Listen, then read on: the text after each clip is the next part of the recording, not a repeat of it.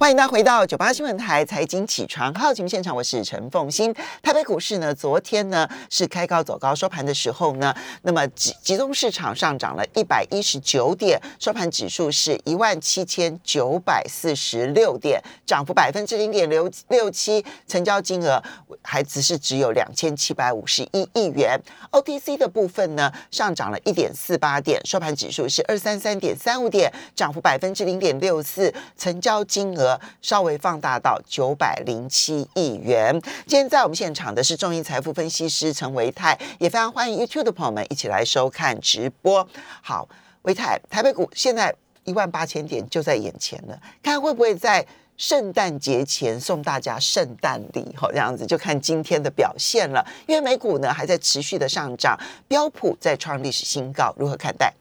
呃，夫人早安，大家早安哦！先祝大家 Merry Christmas 啊、圣诞节快乐。呃，台北股市的部分呢，当然其实在最近呢，啊已经逼近到一万八千点的一个整数大关。那么外资的一个部分呢，在最近这两天，应该说三天哦，已经开始回头站在买方。我想外资会回头站在买方，回心转意，应该是怕了这个节后被嘎空手，因为现在呢，呃，这个内资的部分非常非常积极。就如同我们在前面两次的一个节目当中，特别跟大家报告到，就内资的部分，不管是在这个投信法人，或者是说我们所谓的一个业内中实户，哦，在这个礼拜跟上个礼拜都非常非常的积极。所以呢，为了不要被嘎空，所以我们看到在这两天外资很明显的站在回补的一个买方。那当然啦，其实外资会这么坚决的站在回补买方，也是因为这个 Omicron 的一个疫情。看起来有点点利空钝化的一个味道，嗯，因为其实就我观察到，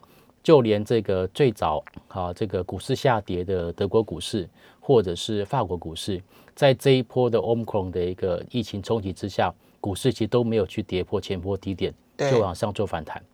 好、哦，所以其实我觉得疫情的部分好像有一点点利空钝化。嗯，那至于说在整个这个拜登的一个这个重建支出法案，看起来也会有呃这个沟通协商的一个余地，呃嗯，重回美好嗯未来，重回美好未来。对，好，所以其实呢，在整个两个目前啊、呃、过去这个礼拜困扰的这个资本市场的一个不确定因素，看起来都有点点这种所谓的云淡风轻的一个感觉。嗯，所就以其实连紧缩货币都已经云淡风轻了吗？，对，呃，我云淡风轻那个应该说，呃，紧缩货币真的还没有还没有说正式影响到市场，嗯，但是大大家已经前面一段时间已经有稍微做一个这个反应了，嗯，哦，所以呢，呃，现在看起来在美国股市是有这种转强的一个姿态，所以呢，我个人认为在台北股市的部分，今天是很有机会，呃，去突破一万八千点的一个整数关卡。那么当然啦，其实这个时间点也非常巧妙。为什么呢？因为其实啊，在今天晚上呢，这个美国股市因为圣诞节的原因嘛，对他们就没有交易了。所以呢，今天其实我相信在内资的部分会大力的去做一个发动，因为觉得没有国外市场的干扰。对，好、所以今天其实是往上攻击一万八千点，甚至更高的一个这个，甚至有可能创新高的一个时间点，最好的一个时间点。嗯，那么再来，在整个日 K 线上面来讲，哈、加权指数日 K 线，呃，事实上呢，在最近这两天也看到它已经在进行一个三角形收敛，而且是收敛到接近尾声的一个时间点。所以其实今天的一个往上做攻击，其实对多头来讲是非常好的一个 timing。那往上攻击，当然其实还是需要全指股的一个带领。而在过去这三五天，可以观察到全指股大概都是点放，包括像是呃大力光，包括像是国巨，甚至说还包括像是这个联发科，还有联电。啊，基本上没有说出现这个呃全面往上做攻击的一个态势，但是呢，从我昨天统计台湾五十的这个的成分股里面，我发现到其实目前呃维持多头格局的哈、大概占二十三档，电子股居多。嗯，然后呢是整理格局啊，在在发起线上的啊是金融股居多，嗯，也大概二十多档，二十三档。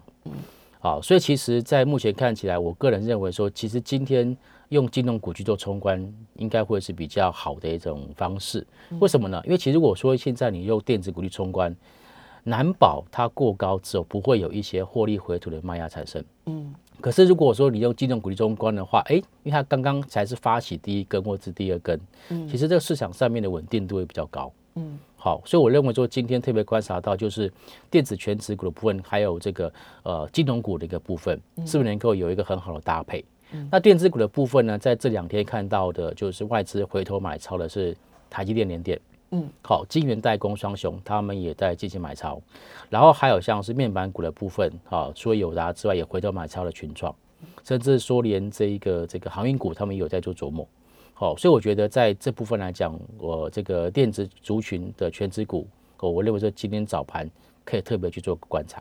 所以你觉得冲关一万八千点不是难事嗯啊？目前看起来内资今天会更用力，然后呢，全指股呢在之前还是点放的情况之下，今天可用之兵反而变得比较多。对，一个是在这个金融的部分，是然后另外一个你认为全职的电子股都可以，都有可能。都有可能。嗯，所以今天，因为我们先来看的是第一个是在内资的部分，其实很多是属于中小型电子股，是所以这两天其实中小型电子股是比较热闹的。是，那可是因为如果今天是为了冲关而内资要更用力的话，可能就会动用更多的全职类股，那不就是大小都要动了吗？看起来是都有可能会做发动了。那电那个刚刚其实，在新闻当中都有听到，就是说半导体。哦，设备的一个部分看起来嗯对是非还在常非成常长的对，所以看起来就是半导体整个族群来讲，呃，二二零二二年还是一个相当好的一年，所以今年啊、呃今天不排除说可以试着看用半导体的一个部分，毕竟它也是休息很长一段时间，嗯，好、所以包括像是这个联电或台积电，我觉得这个是最重要的两个指标，尤其是以联电来讲，它其实在呃目前它现在的一个价位来看，已经整理将近有两个礼拜多的时间。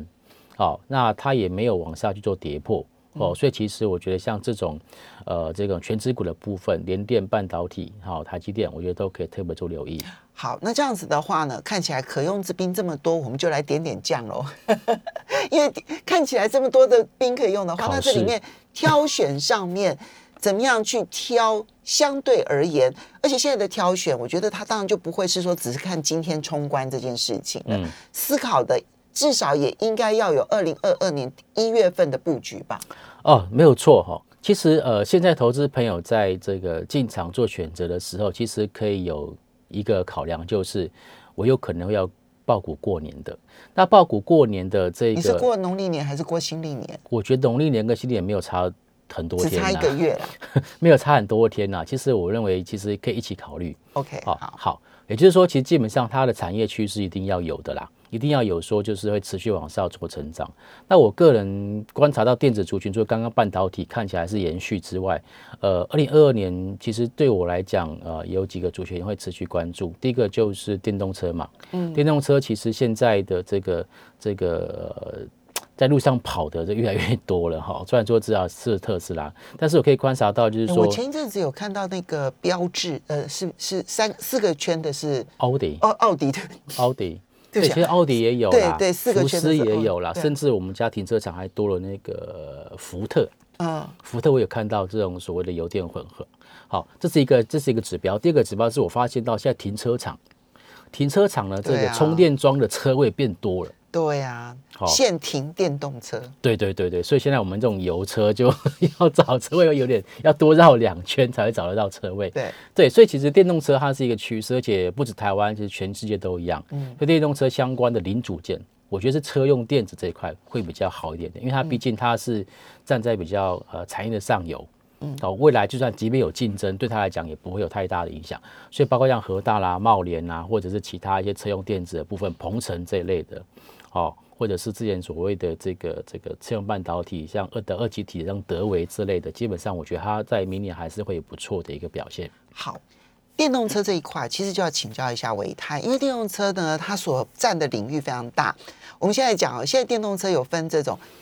过去老的电动车概念跟新的电动车概念。嗯，你比较看好的是老的电动车概念，还是新的电动车概念？或者说，你有没有特别喜喜欢就是电动车里头的哪一个区块？你觉得台湾在这个部分确实比较有竞争力的？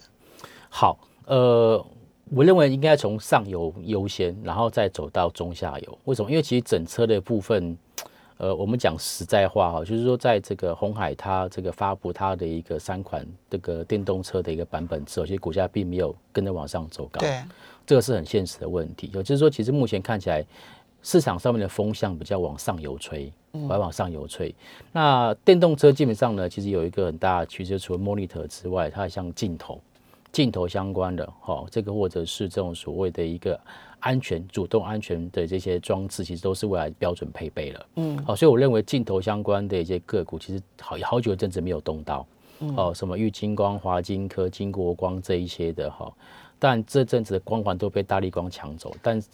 我我我看的那嗯份报告是说，连大力光都跟电动车会有关吗？诶，大力光应该是说它转投资的先进光，先进光它其实比较切入到就是属于没有那么高画素的一个镜头，嗯，所以它等于是有点就是插旗在这种所谓的电动车或者是 NB 相关的这个这个呃比较低阶的画画镜头哦，这个是这个大力光的一个布局策略，但它是高画素，它也没有放弃，嗯，OK，所以嗯我觉得镜头这块是有。那至于二极体的部分，因为当然二极体的部分是这个车用电子里面其实算非常重要的，嗯，哦，所以像德维的部分，目前都还维持在相对的一个高档。那跟着德维一起上坡，一直抢上去的，还有包括像是鹏程，嗯，好、包括像是台办。好、这些所谓二级体的相关的一个公司哦，这边都有往上去做缓步垫高的态势，嗯，所以这是电动车的部分，嗯，那所以你比较先从镜头跟二极体着手。就零组件的部分，我觉得都有机会。嗯，对。那至于其他的两个，一个是呃低轨卫星，另外一个是伺服器相关的。那低轨卫星，但我觉得大家在过去一阵子已经听得非常多了。那我认为说，低轨卫星其实是后续这种所谓的自驾车或者是智慧城市，它如果说真的要落实，它非常重要的一环。对，因为它如果它有嗯低我们等一下休息一下 OK，好，回来我们就好好的把低轨卫星这部分好好的来分享。欢迎大家回到九八新闻台财经起床号节目现场，我是陈凤欣。在我们现场的是众银财富分析师陈维泰，也非常欢迎 YouTube 的朋友们一起来收看直播。好，维泰，我们刚刚提到了低轨卫星，低轨卫星这个部分啊，要怎么去？就就是你刚刚点将，你觉得二零二二年都很有看头的，第一个是电动车，第二个就是低轨卫星，还有伺服器。那低轨卫星要怎么挑？好，其实这三个产业哦，次产业，他们有一个很大的共同点，就是台湾的一个制造能力相对其他国家优异很多。嗯，好，电动车就不用讲，当时特斯拉第一波来台湾就找合作伙伴，嗯，结果呢，这个这个马斯克好，大概也也知道台湾的实力，嗯，所以他在低轨卫星呢，SpaceX 一刚刚开始也来台湾找伙伴，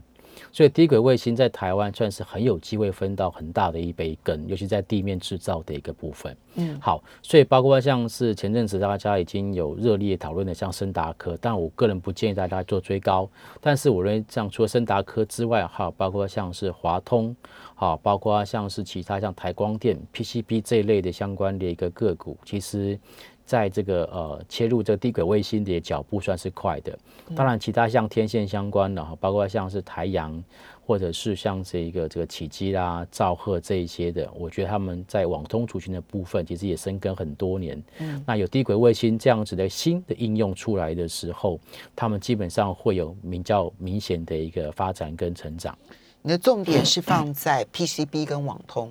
对，就所以大家应该要从 PCB 跟网通当中去寻找介入低轨卫星而有成绩的。对，嗯，对，好，那这个是在第一个卫星的部分哦。那伺服器的部分，其实这个逻辑也是很简单，就是现在大家都很用网络，不管是上传什么 FB 啊，或是 Meta 那个 Me- 呃 Meta，或者是这个上传 IG 啊，所有的资料都往云端送。这是一般消费者的行为。那真正的这个成长动能，其实可能来自于企业。那企业呢，其实在这疫情之后啊，一些这种所谓的一个这个委外的一些伺服器的一个资料中心的需求大幅度增加。嗯，所以其实从二零二一年开始，包括像 Google。还有 Meta，甚至 Amazon 等等的哈、哦，这些所谓的一个呃大的这种所谓资料中心的一些公司都纷纷开始扩厂。那台湾呢，其实呃在伺服器的这个 O O D M 的部分非常厉害，嗯，哦，那包括像是广达、英业达，甚至红海、人保、伟创、伟影这一些的。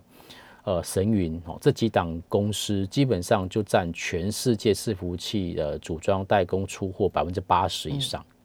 所以其实只要这个产业持续往上做成长，基本上台湾都是有机会分到一杯羹。嗯，好，所以我认为在电子族群这部分，我觉得这几个次产业是我明年会特别关注的一个部分。当然，它还延伸下面的啦，例如说呃，伺服器如果成长，可能会牵动到记忆体，然后这个车载 monitor 成长，可能会牵动到这个面板，它都是有它都是有关联性的。好，但至少这几个相关应用面的一个成长了，其实我我认为其实对电子族群会是蛮大的一个加分效果。所以伺服器这一块，你觉得还有很大的发展空间？因为它过去这两年其实表现已经很不错了。嗯，其实过去这几年哦，这个伺服器它每年的成长大概就是呃这个个位数，五五五五趴到八趴左右哈、可是呢，我个人认为说，如果接下来元宇宙这个事情是真的话，那就代表就是说未来其实有更多更多的资料会放在云端，嗯，而不是放在我们个人的电脑上面。所以其实这个伺服器资料中心这一块，其实会是明年很值得去做关注的一块。好，所以有关那有能力做到伺服器 ODM 的，嗯，对不对？你刚刚其实有念了一大票这样子，广达、广英达业达英业达是伟创市占率比较高的，嗯然后红海也是大概都有十五趴到十七趴市占率，嗯，然后维持二十几趴市占率的是英业达，但是广达最近有逐年往上做成长的一个趋势。嗯，对好，这个部分要有 ODM 的能力，只是嗯 OEM 的能力大概不够的。嗯，其实 ODM 其实就能力就很好了，因为其实伺服器它需要的是稳定性。嗯，啊，台湾刚好这一块，因为我们过去有很扎实的这个电脑。嗯哦，这个 PC 的一个像深厚底子，所以其实切入到伺服器这一块，呃，其实它其实算是比较如鱼得水的，嗯，易如反掌。好，OK，所以这个到目前为止，你挑了电动车、低轨卫星，还有伺服器。对，那呃，除此之外，还有没有别的题材是你觉得很重要？又或者有哪一些题材是今年很热，但你要提醒大家，明年不见得那么热的？这个今天考很试热，的题材很多哎、对对对，啊，包括刚刚所提到的元宇宙， 或者是这个呃，今年五六七月的这个航运，其实都非常热哈、但我个人认为说，其实传产股的一个部分，传产股其实在明年，我倒觉得要小心一件事情，就是因为其实传产股的大宗物资很多都还是来自于国外进口。嗯所以如果说通膨这问题没有解决的话，我觉得其实呃成本会增加，好、原料的成本会增加，所以使得使得这个呃传统厂商它的毛利率会下滑。嗯，所以这部分我觉得是比较值得去做留意的。嗯，但我相信其实厂商也会想办法去转嫁，因为现在看到很多的食品业者，他们或许商标价没有涨，但是东西都缩水，所以我觉得他们会转嫁，但是那只是部分转嫁。所以我觉得内需的部分比还是要要稍微就停看停，反倒是金融我看起来是相对比较稳定啦。嗯，好、目前为止从上礼拜上个月开始，我觉得它都是维持在有多头的格局。嗯，那最近往上去做冲高的，其实反而是像中信金这一种。好、就是我个人认为说民营相关的金控还是会优先。所以中信金、国泰金跟这一个呃这个富邦金，嗯，这个谁是优先？然后关谷行库的部分，目前最稳定的看起来还是呃兆丰金，我讲股价的部分好。那当然其他的一些获利不错，但是如果说未来央行它持续坚持这个打房的一个政策，它会影响到就金控它在房贷这一块的一个乘坐，那营收可能会下滑。而房贷乘坐的比较比重比较高的其实是民营这个这个这个关谷、三商银的部分，好，那这个也会有一点影响。所以你刚刚这边讲金融，你觉得是 OK 的，哈是，但是金融的部分要小心的挑选喽。嗯，你要挑的是民营当中而房贷比例比较低的，啊，对， 对不对？对对对 对不对，民营，而且不是因为民营民营银行当中也有房贷比例比较高的，你转个弯，害我瞎想一下，对，没 错，对对对对，。所以你把这两个就 and 嘛，就是两个都要加起来，对不对？对，民营而且房贷比例比较低的，对，啊那如果还有迄金比例高就更好。为什么？因为其实现在很多嗯的企业台金融嗯商回来啊，其实他们都他们都会呃要去做融资，所以为什么刚刚说提到像是富邦啦、或者是中信，甚至说包括玉山金，嗯好、他们这种是属于在民营金控里面算是乘坐这个迄金这部分还算蛮高的。嗯，那台新它就是本来就是做销金。嗯哦信用卡啦这些的哦，它在做销金，哦，所以其实还是有一点点区隔。所以如果说一定要选的话，我会建议就是找就是民营的金控，然后迄金比例高，房贷比例稍微偏低的，我觉得嗯可能会好一点点。 OK，好，这个部分的挑选，大家